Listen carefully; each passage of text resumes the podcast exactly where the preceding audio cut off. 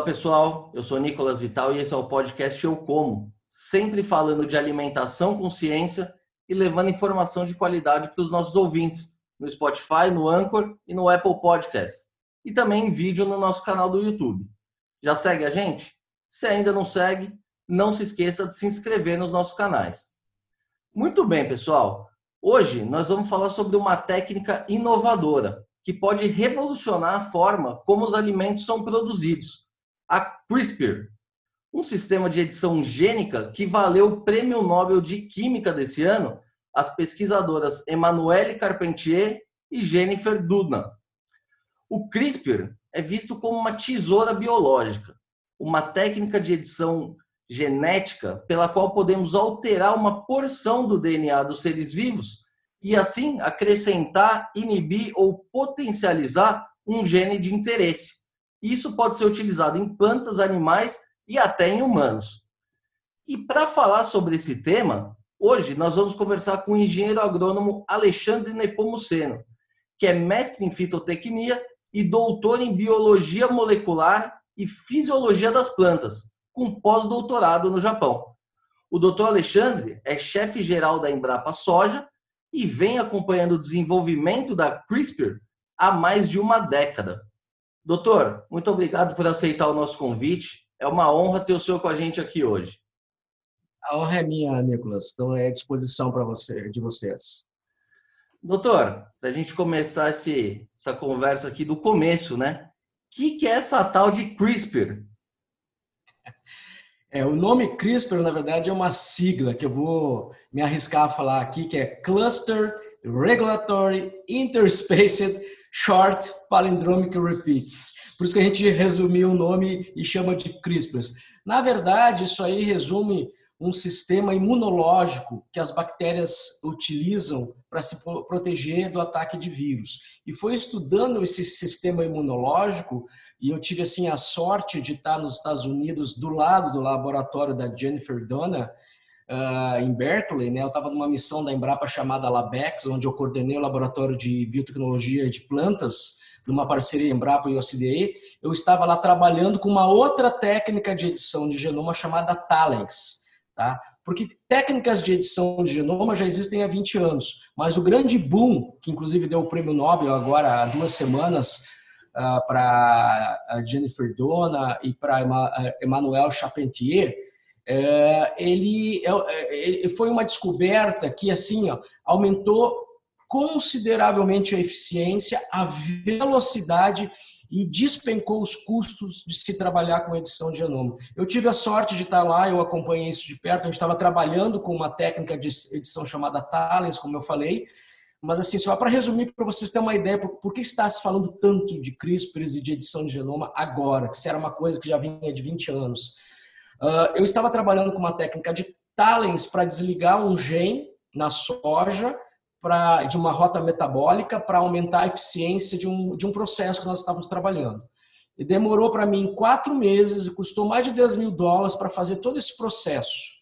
E aí nós ouvimos falar do tal de CRISPRs. Nos aproximamos né, uh, do laboratório, conversamos com os técnicos, né, e aí entendemos como funcionava o sistema CRISPRs e aí, esse mesmo gene que me levou quatro meses, né, mais de 10 mil dólares, eu fiz a mesma coisa em oito dias por 400 dólares. Então, vocês veem a diferença, né? Ah, o sistema CRISPR, como eu falei, é um sistema imunológico que as bactérias, quando são atacadas por vírus, ela pega o DNA do vírus e picota ele e salva um pedacinho como memória. O que a, a, a, a Jennifer Dona fez, ela mudou essa informação que era armazenada na, na bactéria, na, na, estrutura CRISPR, pra, pela sequência de um gene que ela queira cortar. E, na verdade, o que o CRISPR faz isso, ele vai dentro das, do núcleo da célula e aí ele identifica uma sequência de DNA que é homóloga àquele pedacinho, são 20 pares de base, que, que lá na vida natural da bactéria, ela salva a informação do DNA do vírus. Mas na engenharia genética, com as estratégias que a Jennifer uh, adotou, ela trocou essa informação pela informação, por exemplo, do DNA de um gen X. Né? E aí ela provou que o CRISPR vai lá no gen X e corta também como se tivesse sido o DNA do vírus. Então, basicamente, assim, eu não quero dar uma aula de biologia molecular aqui, mas assim, nas aulas que eu dou, eu falo assim, é como se o CRISPR fosse um drone e na ponta do drone tu tivesse uma tesoura. A tesoura é a tal de Cas9, porque a gente sempre fala CRISPR-Cas9. O Cas9 é uma enzima que corta DNA. Tá? E o CRISPR seria o drone. E aí lá na informação do GPS do drone, tu põe a sequência de DNA, a, sequência desses 20 pares de base, né? E aí o drone vai lá no dentro do núcleo da célula, olha em todos os cromossomos, pá, acha aquela sequência do gene X, com aquela sequência que eu te falei. E aí a Cas9, a tesoura corta. É assim, ó, é para resumir para quem não é da área para tentar entender. E isso assim flexibilizou muito, porque você pode usar o sistema de CRISPR para alterar DNA de várias formas. Doutor, mas isso é transgenia ou não é transgenia? Porque existe um debate, né? Na maior parte do mundo não é considerado transgenia, mas na Europa é. Como, qual que é o teu ponto de vista sobre isso? Eu, olha, eu sou, eu fui membro da CTNBio, da Comissão Técnica Nacional de Biossegurança, desde 2001. Eu tive oito mandatos na comissão, o último encerrou agora em agosto, e eu acompanhei muito de perto todo o debate do transgênico e agora a edição de genoma. A gente participou de fazer a legislação brasileira sobre edição de genomas, que é muito parecida com a da Argentina, americana, canadense. Eu tenho representado o Brasil na OECD, o Brasil não é membro ainda, mas é, participa como convidado, justamente no grupo que discute regulamentação. E realmente é um grande debate no mundo. Para resumir a conversa, os países das Américas, todos, sem exceção, bom, tem a Venezuela e a Bolívia, mas o resto, todos têm uma legislação muito semelhante que analisam edição de genoma caso a caso. Uh, o CRISPR, ele, você pode usar o CRISPR para imitar a natureza, fazer ele fazer mutações pontuais que vão gerar determinadas características. A base da evolução do nosso planeta é baseada em mutações no DNA causadas por replicar erros na replicação de DNA, por radiação ultrav, por várias situações, e gerou a diversidade que nós temos no nosso planeta. O CRISPR, em muitas situações, faz isso. Você identifica um gene, e por isso que é importante você conhecer o genoma, a genética da, daquele, daquele organismo, da soja, do milho, da, da, do, do bovino, porque aí você tem uma rota metabólica, por exemplo, você tem a rota, rota metabólica A, B e C. A A vai produzir um tipo de substância, B outra e a C outra. Ao conhecer esse sistema de expressão de genes e de metabolismo de um organismo, eu posso usar o CRISPR, por exemplo, para desligar o gene responsável pela rota metabólica A. E aí eu vou ter beneficiado a rota metabólica B e C, vou produzir uma substância que talvez seja interessante para a medicina, para o agronegócio e assim por diante. Então, o CRISPR faz isso. Ele, ele corta o DNA. E quando corta, a célula tenta corrigir e muitas vezes desliga o gene. É basicamente isso. Tem outros usos do CRISPR que eu posso abrir o DNA e jogar um gene inteiro lá. Se eu jogar um gene, por exemplo, se eu pegar um gene de soja de raiz e jogar numa outra sequência de gene de soja de folha, por exemplo, é DNA de soja e soja. Eu poderia fazer isso por melhoramento clássico ou por outras técnicas. A maioria dos países não considera isso transgênico mas eu posso usar o CRISPR para fazer isso. Eu posso usar também o CRISPR para pegar DNA de uma bactéria e jogar na soja, que nem, por exemplo, a soja BT, de Bacillus thuringiensis. Aí será um transgênico. Então, a gente tem que cuidar. O CRISPR é uma técnica de edição de genoma. Eu posso usar para também fazer até mas a maior parte dos usos tem sido para imitar a natureza, conhecendo a genética e tentar acelerar processos de melhoramento clássico, né? e colocar características agronômicas, aí falando do agronegócio, de interesse uh, para o agronegócio. Né? E a grande pegada, assim, vamos dizer, uh, por causa, por isso que eu, eu falei que eu acompanhei toda essa questão de transgênico no Brasil, uh, os transgênicos entraram no Brasil em 1998. Aí houve com a soja RR, resistente ao glifosato, e aí o IDECO, o IBAMA e o Greenpeace andaram com a liminar, ficou sete anos na justiça, Uh, nesses sete anos não se investiu, uh, os produtores continuaram usando inseticida, por exemplo, no caso das plantas que não poderiam usar o BT, entrou soja ilegal, então foi um problema para o Brasil. Não se investiu, né, não se gerou know-how e, e o produtor não pode usar né, essa tecnologia. Uh, e aí se criou essa toda. Eu não gosto de usar essa palavra, já me, quer dizer, eu gosto de usar essa palavra, mas as pessoas, uh, os repórteres aí, justamente, as pessoas de primeiro não usar, que é a paranoia em cima do transgênico. Foi criada uma paranoia. E o engraçado que ele entrou em 98 no agronegócio com a soja de glifosato, né? Mas os transgênicos já existiu. São, a gente usa transgênicos desde o final da década de 70. A insulina toda consumida hoje no Brasil é transgênica. Fator de crescimento de humano que, que é usado aí em tratamento de pessoas idosas e crianças com problema de crescimento. sabão em pó, detergente, aquelas bolinhas azul que a gente vê no, no sabão em pó, aquilo ali são aglomerados de enzimas transgênicas. Tá? Então, as vacinas, vamos dar o melhor exemplo. E eu participei agora na CTMil antes de sair. O Brasil está testando quatro vacinas contra o Covid. Três são geneticamente modificadas, são transgênicas. Então, é uma tecnologia super poderosa, importante, tem que ser feita sim com cuidado, mas não do jeito com a paranoia que se criou. Que na prática, que é aí onde eu vou chegar com a diferença com o CRISPR, né, no transgênico, você usa DNA de uma espécie em outra. Tá? Então, tem toda essa questão de polêmica. Na prática, Brasil criou regra, Estados Unidos criou regra, Argentina, Europa, tá? China, uh, Japão, cada um criou uma regra por causa dessa polêmica. Né? E aí o custo foi lá em cima. Hoje, para fazer uma soja transgênica, e eu aqui trabalho com isso, eu tenho variedades de soja transgênicas tolerantes à seca, com resultados maravilhosos.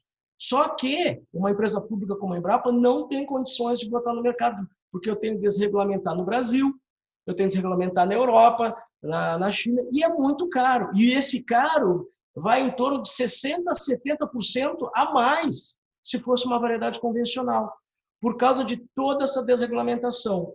Só que eu estou usando o gene de uma outra planta, no meu caso aqui, gene de uma outra planta na soja. Então, é um transgênico. O que nós estamos fazendo agora com a edição de genoma, aqui na Embrapa Soja, em vários laboratórios da Embrapa, e a gente está vendo uma coisa muito bacana na Argentina e no Brasil, aparecendo empresas startups mexendo com isso, é que conforme você usa o CRISPR para editar o genoma da própria soja, eu posso ter o mesmo efeito daquela característica agronômica, vou dar o meu exemplo, tolerância seca, mexendo em genes da soja. Em vez de pegar uma soja do banco de germoplasma que levaria anos e anos para me introduzir uma característica de tolerância seca, eu uso a edição de genoma para mudar o DNA da soja, de novo, imitando coisas que talvez a natureza demorasse anos para fazer, eu faço de uma maneira mais rápida, por conhecer a, a genética da soja. E vou ter uma soja mais tolerante à seca, o que absorve melhor os nutrientes, ou que vai ter um teor de proteína mais elevado, ou uma, um óleo mais elevado, de maior qualidade. Eu estou falando isso porque são exemplos que nós estamos trabalhando. E conforme a legislação das Américas, da Austrália, do Japão, a China ainda não se, decidiu, mas está indo para esse lado. A Europa, eu posso até falar um pouco mais da Europa, porque eu tenho participado lá, conforme a legislação considera como não transgênico. Porque é uma coisa que você poderia ter obtido pelo melhoramento clássico, ou irradiando, vamos falar de radiação. Na década de 40, 50, se usou, e ainda se usa em algumas situações, ao longo dessas décadas, se usou muito radiação, radiação para causar mutações em todo o genoma. Aí eu pego, por exemplo, um monte de semente, irradio com radiação gama, né? causa mutações, aí pego aquela semente e planto, por exemplo, num solo seco. Se eu tiver uma plantinha que nasce, as outras não, é que provavelmente eu tive uma mutação que tem uma característica de tolerância C. Só que eu causei mutação no genoma inteiro, né? Com o CRISPR, eu vou, e, e por conhecer a genética, eu vou pontualmente naquela mutação que eu quero, tá? E aí vem um pouquinho na questão da Europa. Eu vi uma decisão do Tribunal de Justiça da União Europeia dizendo que tudo que foi feito com irradiação, e hoje tem mais de duas mil variedades no mercado que foram geradas, não precisa regulamentar. Eram técnicas antigas. Só que são técnicas que causavam muito mais mutações que o CRISPR. E eles decidiram, e, e, são juízes, não são cientistas, né? Decidiram que não, usou técnica de edição gênica é, é, é transgênica na Europa. Isso aí está um debate muito grande. Grandes empresas como a BASF e a Bayer disseram que não iam trabalhar mais na Europa. A comunidade científica europeia, e eu conheço vários colegas, eu participo das reuniões, eles estão tentando reverter isso, porque senão vai causar um atraso muito grande na evolução tecnológica lá na, lá na Europa. Mas, basicamente, uh, o CRISPR, ele você pode usar ele de várias formas, inclusive para fazer um transgênico, como eu expliquei, mas a maior parte dos grupos, como nós aqui, estamos usando ele para ser considerado não transgênico, simplesmente imitando o que a natureza já faz com mutações naturais. Só que agora com todo o conhecimento de genética. Se tu me permite, eu sei que eu me alonguei, uma outra a gente está vendo a revolução na edição de genoma, né? Ah, a gente vive várias revoluções no planeta, duas grandes a revolução digital, que essa aí todo mundo conhece, é assessoramento remoto, aplicativo, 5G, blockchain, e a outra revolução na genética, que está passando desapercebida, principalmente aqui no Brasil. Então a gente tem que ter muito cuidado, porque a base do agronegócio brasileiro é a genética. Né? Então a gente tem que investir. CRISPRs é uma parte dessa evolução. Edição de genoma com mais eficiência e rapidez é uma parte. Outra coisa, a revolução do sequenciamento dos genomas, olhar a biodiversidade. Os países no mundo estão sequenciando o DNA de tudo que é espécie para ver rotas metabólicas que a natureza desenvolveu ao longo de 2,4 bilhões de anos de evolução, para de repente trazer soluções, novos produtos para o agronegócio, medicina e indústria. Né? Para te ter uma ideia, o genoma humano levou mais de 15 anos para se sequenciar o genoma de sete pessoas. Em 2000, e eh, se apresentou o genoma de sete pessoas no ano de 2000 e custou 2,4 bilhões, bi com B de, de dólares. Tá? Demorou mais de 15 anos, 2,4 bilhões de dólares. Hoje, eu sequencio o meu DNA, o teu DNA, por 400 a mil dólares, dependendo do equipamento, em 4, 5, 6 horas, dependendo da estratégia que eu vou usar. E esse preço está despencando, a velocidade e o preço estão despencando. Ao poder, antes era difícil sequenciar, antes você conseguia sequenciar só coisas que já tinham alguma formação genética, como uma soja, um milho. Hoje eu pego qualquer capim, qualquer planta da biodiversidade brasileira e eu consigo sequenciar o genoma inteiro e olhar genes, metabólitos. E isso aí é a base para as novas tecnologias que vão vir na genética nas, nas, próximas décadas. Então, o Brasil tinha que estar mais atento. Eu tenho falado em todas as oportunidades sobre isso. Desculpe que eu me alonguei. Imagina, uma aula aqui. Doutor, o senhor citou aí o exemplo da soja, né? Claro, é a tua linha de pesquisa, enfim, o senhor vem estudando isso já há bastante tempo. Mas a técnica CRISPR pode ser uh, utilizada também em outras culturas, por exemplo, uma maçã ou na cana-de-açúcar, e como que isso pode impactar na alimentação de fato do, do brasileiro? Deixa eu te contar uma história então. O prêmio Nobel da Jennifer Dona e da Emanuel, elas fizeram a descoberta em bactérias e elas provaram o conceito em bactérias, mas elas que tiveram o pulo do gato de trocar aquela sequenciazinha. Uh, existe um pesquisador que me fugiu o nome, é chinês, do, da Universidade de Harvard do, do MIT, que pegou a ideia delas e testou em animais, testou em fungos, testou em plantas e mostrou que o sistema é universal. O CRISPR funciona em qualquer espécie viva. Entendeu? Então eu posso usar o CRISPR em qualquer organismo, inclusive em humanos. Você viu lá aquele chinês que, que editou o DNA de duas, do, do o embrião de duas crianças, de duas meninas, para alterar uma proteína receptora que fica na célula, que é onde o vírus da AIDS se liga. Ele mudou um pouquinho essa proteína no embrião, e aí o vírus da AIDS, teoricamente, não poderia se ligar, e, eles, e, aí, teoricamente, ele teria tido duas crianças imunes ao vírus da AIDS, né? Mas aí você viu, e tem que levantar, são várias questões éticas, né? E, e toda essa revolução é importante, não só o agro, mas a sociedade como um todo entenda que está vindo e, e, e defina né, parâmetros para se trabalhar com essas coisas, né? Mas respondendo a tua pergunta, sim, você pode usar em qualquer espécie viva, no agro, em soja, em animais. Nós, nós a, a, só para te ter uma ideia, a Argentina foi o primeiro e o Brasil o segundo. Com a nova legislação, uh, existe um gene que é uma mutação que, que quando ocorre uma mutação desse gene em animais, Uh, depois eu vou dar outros exemplos em cana, em algodão para ti, mas eu vou pular já para animal para te ver como a coisa está indo. Uh, Belgian Blue é o nome da raça, é uma raça que existe, tem essa mutação natural nesse gene miostatina, que quando esse gene é desligado, existe uma sobreformação de, de, de tecido muscular. Então, os animais ficam com um traseiro muito mais avantajado. Meus colegas que são da área, eles eles me dizem que são veterinários, tal, os colegas da Embrapa, que, que aumenta em torno de 20% a produção de carne por animal. Bom, o Brasil é o maior exportador de carne do mundo, então é uma coisa que a gente tem que estar atento. Eu não estou questionando questões éticas, tá? Já existe essa mutação nessa raça Belgian Blue.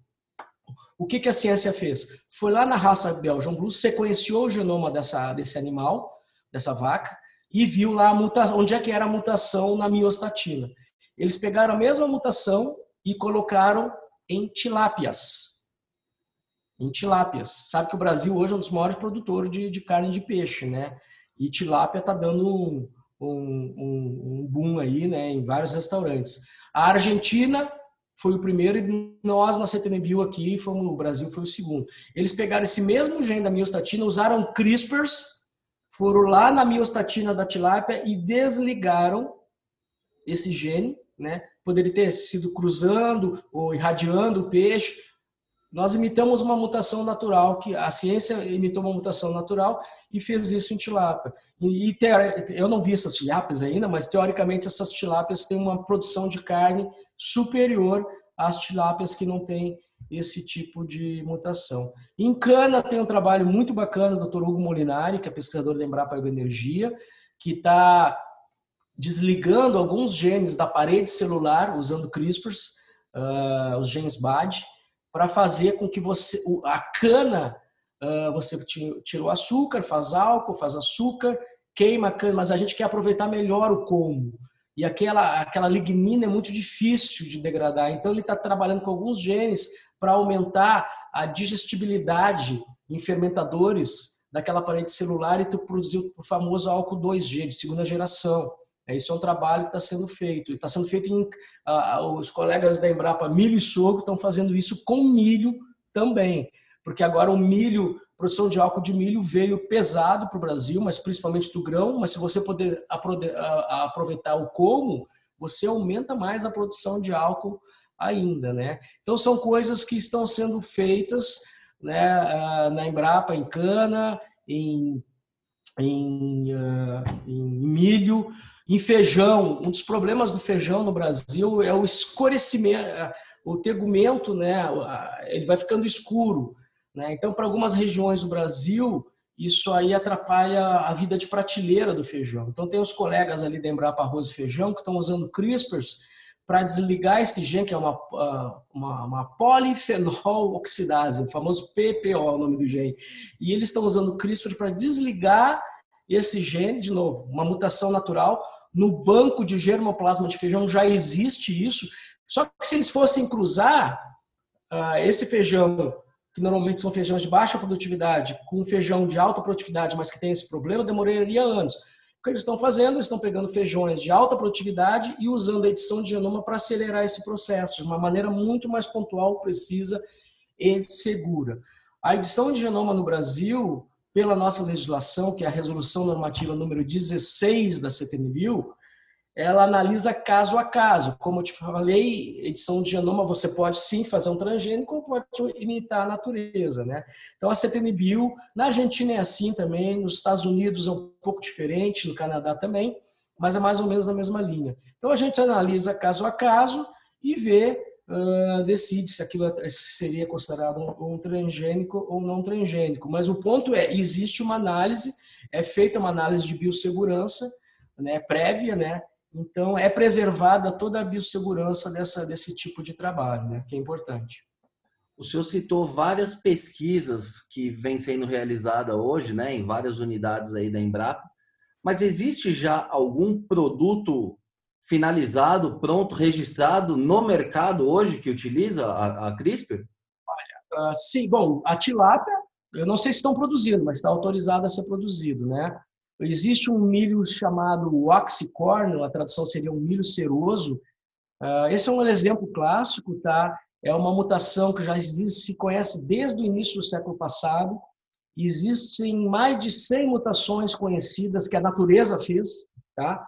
Uh, no gene da alfa-amilase.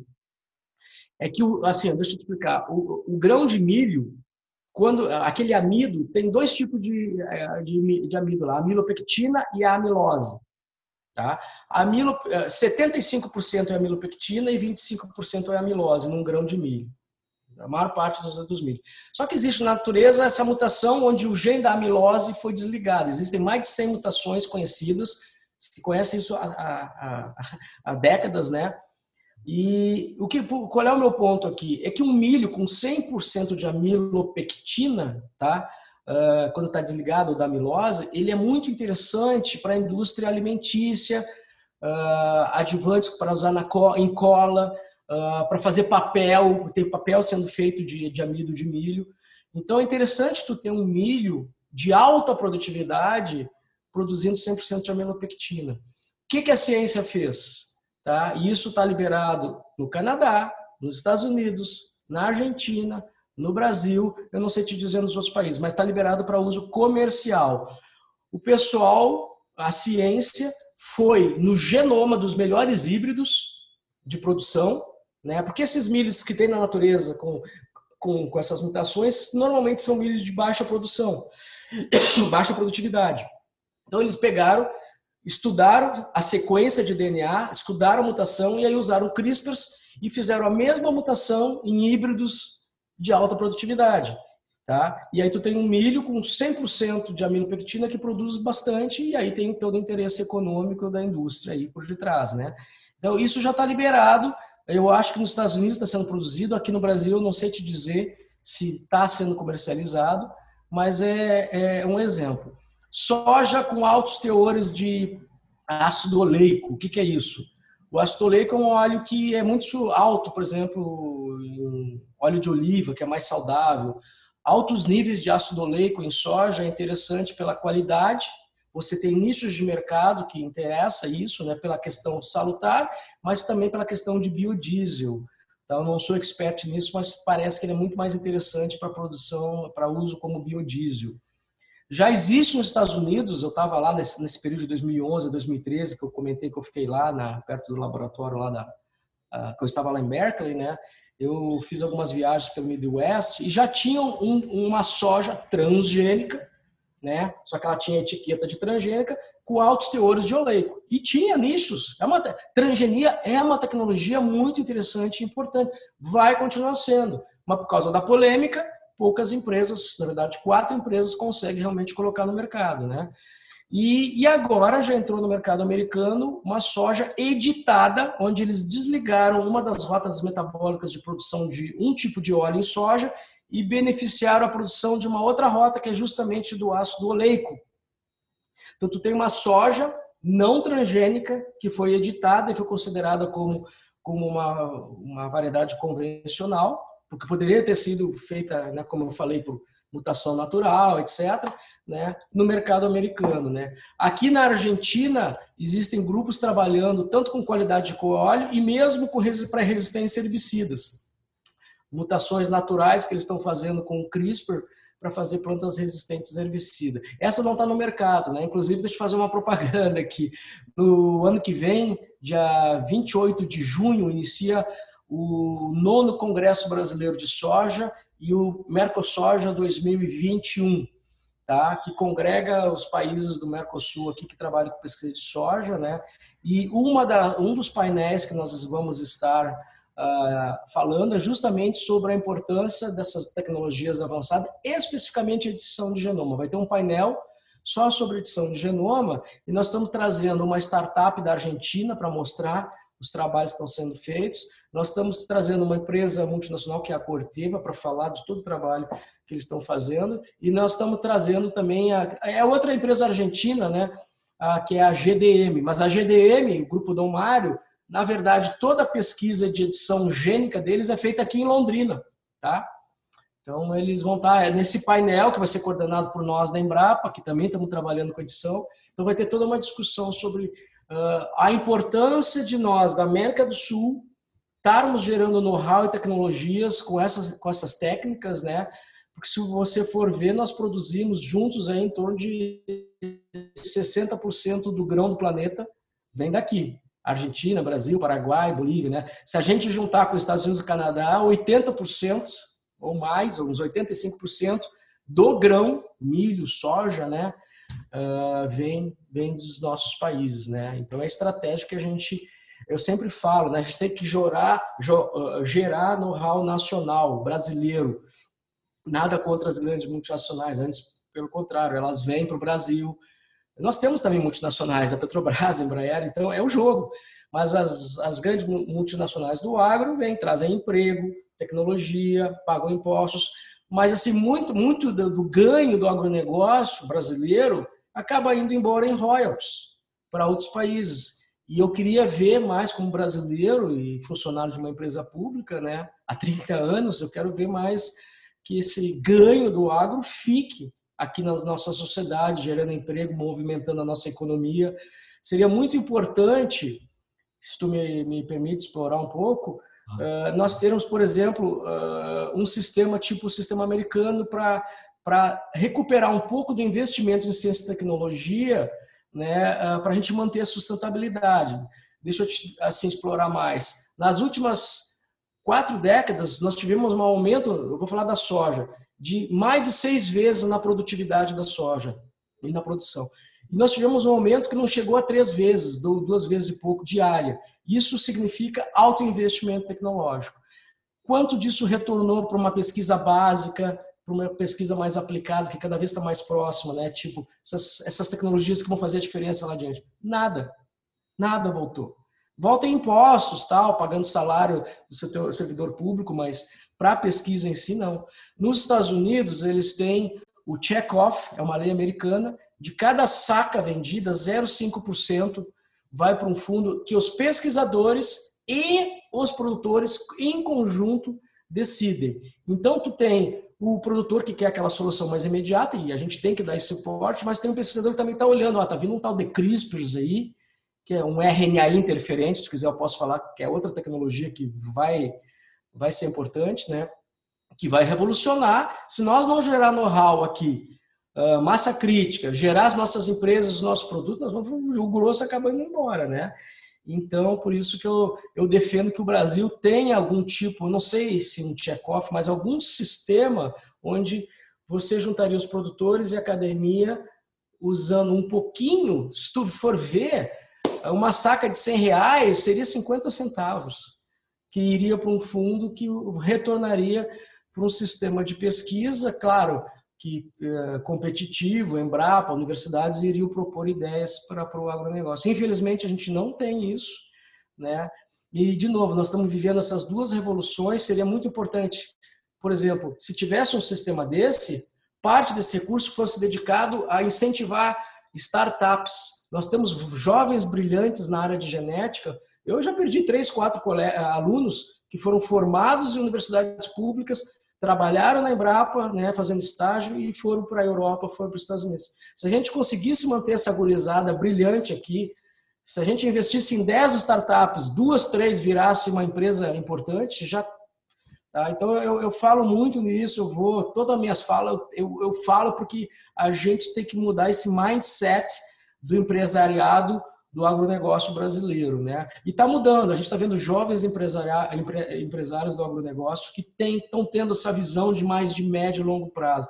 Porque senão, daqui a 10 anos, você vai ver brigas na justiça, como você está vendo aí da, da ProSoja com a Monsanto Bayer agora na disputa pela soja uh, intacta. Né? Não quero entrar no mérito quem tem razão ou não, mas é uma disputa se paga, não paga royalties, etc, etc. Se nós tivéssemos mais empresas nacionais, talvez tivesse um equilíbrio melhor nessa questão toda. Doutor, o senhor citou uh, o milho para a produção de papel, a soja para o biodiesel. Existe ainda uma resistência da população né, em relação aos transgênicos para alimentação. Até a, a, Embrapa mesmo tem um, um feijão que, que dizem que é excelente que não foi para o mercado por resistência do, do, da população, da sociedade. Com o, o CRISPR, o senhor acha que a coisa vai ser diferente? Ou vão querer associar de qualquer jeito o CRISPR ao transgênico, vai ter uma campanha contra? Ou, na tua visão, por ser um, um método diferente, a comunicação pode, enfim, ajudar a contar uma outra história e quebrar essa resistência por parte da sociedade? Ah, posso responder essa pergunta de várias maneiras, né? Engraçado. As plantas, vamos passar pelo CRISPR, mas as plantas que são irradiadas, como eu dei o exemplo, não são regulamentadas em lugar nenhum no mundo. Nunca se identificou um impacto à saúde humana uh, animal, meio ambiente, com essas plantas que na década de 40, 50, 60, né, que muitas estão no mercado. O CRISPR faz a mesma coisa, só que com muito, muito, muito mais precisão, com muito mais conhecimento científico. Por que, que você vai querer criar todo um, um arcabouço que se criou em cima dos transgênicos os transgênicos, assim, ó, quando a soja entrou no mercado, muita gente foi pega de calça curta, tá? Uh, inclusive, eu me lembro, quando eu entrei na Embrapa, eu comentei isso aqui, muita gente achou, não, é só um modismo que não vai dar em nada. Que nada. Hoje está aí, 95% da soja é, é, transgênica, né? Então, vem tecnologias que vão fazer a mesma coisa, por isso que eu estou dizendo que o momento a gente está atento, né? Então, uh, é difícil te dizer. Uh, o transgênico, eu dei o exemplo do Covid. Quem é que não vai querer tomar essa vacina agora? Quer dizer, eu acho que a maior parte da população, mesmo as pessoas informadas, né, mesmo as, as que já tinham medo, que, que achavam não conheciam a questão do transgênico, vão querer tomar a vacina. Né? E, e, três das que estão no Brasil que são transgênicas. Né? A, a chinesa é, é inativado, né? o vírus inativado, se eu não me engano, não é muito minha área, mas, mas lá em bio a gente avaliou uh, três das vacinas aí que estão sendo testadas no Brasil.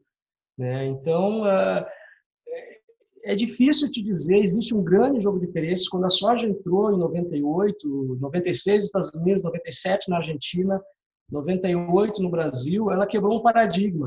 Você tinha na cultura da soja vários tipos de herbicida e do dia para a noite você passou a usar só um que é uma técnica muito interessante, facilitou o plantio direto, que é uma técnica importante, preservação de água, de carbono no solo, né? toda a questão de efeito estufa, que reduz. Mas assim, ó, do dia para a noite, tu tinha 10 herbicidas, vamos dizer, e agora só usa um. O que, aconteceu com os outros nove? Empresas que tinham estoques e estoques desses herbicidas, o que aconteceu? Nos Estados Unidos, o preço desses herbicidas despencou. Aí o produtor fazia um cálculo tenho problema de erva daninha, não tenho, vou ter que pagar royalties. E a taxa de adoção nos Estados Unidos, no início, lá em 98, por aí, variava de 40%, 50%, hoje é 90 e tantos por cento. Na Argentina, do dia para a noite, pum, 100%. Por quê? Porque a Argentina não era, acho que não é ainda, signatária do TRIPS, que é o Tratado de Reconhecimento de Propriedade Intelectual. Então, o produtor argentino não pagava royalties lá no início, né? Hoje eles pagam via traders mas eles não pagavam royalties para a empresa que desenvolveu, né? Então, é, e aí, o que aconteceu com o cara que vendia o herbicida XYZ e não o herbicida glifosato? Então, sabe, teve muito. Esses herbicidas vieram ser vendidos aqui no Brasil. Nesses sete anos que não se pôde usar tecnologia, isso aqui veio para o Brasil. Então, o produtor brasileiro não pôde usar um herbicida e o glifosato é mais, entre aspas, amigável ao meio ambiente, porque ele é uma classe de risco baixo comparado aos outros herbicidas. Não estou dizendo que ele, né, que, que, que, que dá para beber, óbvio que não, né, mata, né, mas assim ele degrada mais fácil. Ele é um herbicida com classe de risco mais baixa. Os BTs não puderam ser usados por sete anos no Brasil, a tecnologia BT, e nós dele aplicar inseticida, aplicar inseticida, e aqui do lado da Argentina uh, usando os BT, reduzindo a aplicação na Eu tenho os dados da China, o que despencou o uso de inseticidas nos algodões BT na China foi impressionante. Nos Estados Unidos, né? Quem é que paga? Eu não vejo assim o pessoal que é. Eu sou ambientalista também, mas outros tipos de ambientalista mostrar, pô, mas esses sete anos a gente ficou usando inseticida, botando trator na lavoura, botando CO2 para a atmosfera, né? Então, é, eu estou tentando te explicar, porque foi uma polêmica, tem até um filme que saiu agora, esqueci o nome, que conta toda a história dos transgênicos. Na verdade, de, e a gente está plantando transgênicos há mais de 20 anos, de novo, nenhum impacto à saúde humana, meio ambiente, pelo contrário, né, trouxe mais ganhos, né, tem problemas pontuais de resistência de ervas daninhas, de quebra de resistência, mas isso são questões agronômicas. Isso antes já existia, né? Uh, então foi, na verdade, esse filme mostra que houve um grande jogo de interesse, grande, de um lado, de gente que perdeu, de ganhar dinheiro, que prejudicou uma tecnologia estratégica para nosso país e que infelizmente hoje está na mão de poucas empresas para botar o produto no mercado. Ponto, é isso. A edição de genoma, várias, eh, existe todo um trabalho de mostrar, primeiro, a biossegurança e segundo, que é uma técnica, como eu te expliquei, que muitas vezes imita o que a própria natureza já faz. Só que de uma forma muito mais controlada e precisa, né? Uh, com a ciência por detrás. E eu acho, eu espero, né? E a gente está vendo startups abrindo na Argentina, no Brasil, com a nova legislação, essa resolução 16 da CPVIL, que estão trabalhando em genética para gerar produtos para o agronegócio brasileiro, com base em genética. Como eu disse, a base do nosso agronegócio é a genética. Então, a gente, como país que é, quem leva nas costas a economia é o agro, a gente tem que ter isso muito forte. E não só vir as coisas de fora, tá? Então, é de novo um alerta, a gente vive uma revolução na genética que está passando desapercebida. Tá? O nível de investimento no Brasil comparado com o que está acontecendo nos outros países é ridículo, essa é a palavra. Tá? E outra, o setor público também tem que aumentar o investimento. O Brasil investe em torno de 1% do seu PIB né, uh, em, ciência, em ciência e tecnologia. Né? Países como Estados Unidos, Alemanha, Japão, é 2, 3, 4%. Né? E quando tu olha, o setor privado é que tem um percentual maior dessa ciência e tecnologia, em parcerias público-privadas, porque tem coisa que só o setor público faz. Né? Eu vou te dar um exemplo que sai fora do transgênico, aí falando da Embrapa um pouco, uh, saiu aí nos jornais por esses dias o trigo, o trigo nas regiões do Cerrado. Ninguém no mundo tropicalizou o trigo. Né? E hoje a Embrapa, um trabalho que começou há 40 anos atrás, está colocando o trigo, muito provavelmente o Brasil vai, vai, vai conseguir, porque hoje a gente importa 60% do trigo, né? E, e, com, essa, com esse trigo indo para o cerrado tal, isso aí a gente vai aumentar a nossa produção. Foi a mesma coisa que foi com a, com a soja. Se na década de 70 eu chegasse para o setor privado e dissesse quero plantar soja no cerrado, eles iam chamar de louco, né? Então o setor público, aos poucos, tropicalizou e hoje todo o agronegócio onde a soja tem como base, é um dos pilares, né? depois vem o milho, o algodão, a indústria de ração, suíno, frango, setor terciário, os maiores IDHs estão nas cidades onde tem grande agronegócio, né? Então, a gente tem que entender essas coisas, né? Tu tem que ter investimento do setor privado e do setor público, né? Só que o setor privado brasileiro investe muito pouco. E aqui, de novo, meu apelo para o pessoal olhar mais no médio e longo prazo. Se eu respondi a tua pergunta, eu já divaguei um pouco. Não, foi perfeito. Doutor, essa conversa aqui está ótima, super interessante, mas infelizmente o nosso tempo já está chegando ao fim. Queria agradecer mais uma vez pela, pela entrevista, pelas explicações, os esclarecimentos, né, que é tão importante aí para a sociedade.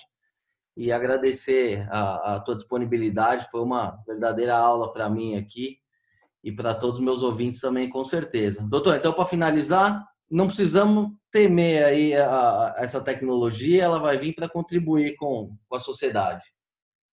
De jeito nenhum, uma ferramenta extremamente importante Tá? É uma ferramenta, são técnicas, elas têm que ser usadas sim com controle, com biossegurança, mas não nos níveis, de novo, de paranoia que se fez em cima do transgênico, né? Que era uma tecnologia que já se usava antes dela entrar na soja, né? Como eu te falei, na medicina, na indústria. Né? A mesma coisa a edição de genoma, é uma técnica extremamente importante, não só para o agronegócio, para a medicina, para a indústria, tem que ser feito com seguindo princípios também éticos, né? Porque eu dei o exemplo lá dos chineses manipulando células humanas, mas é, é assim, ó, é ciência. É, eu sempre digo, né? Eu posso usar radiação para fazer uma bomba atômica ou para curar o câncer. Ah, isso vale para todas as linhas científicas no mundo, né? Então a gente tem que saber usar, né? Isso faz parte da evolução humana.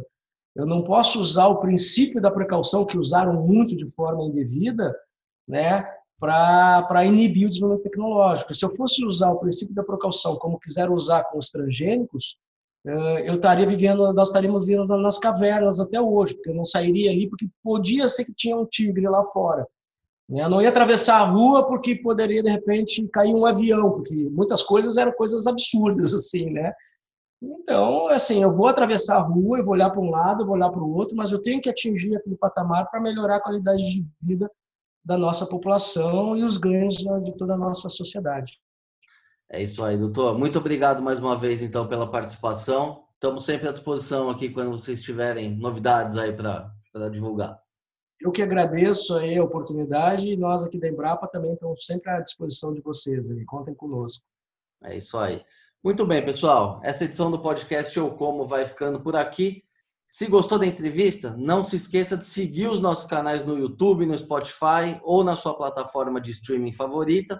Aproveite e siga também no Facebook e no Instagram. Lembrando que esse podcast tem o patrocínio da Crop Life Brasil e volta com a sua programação normal na próxima sexta-feira.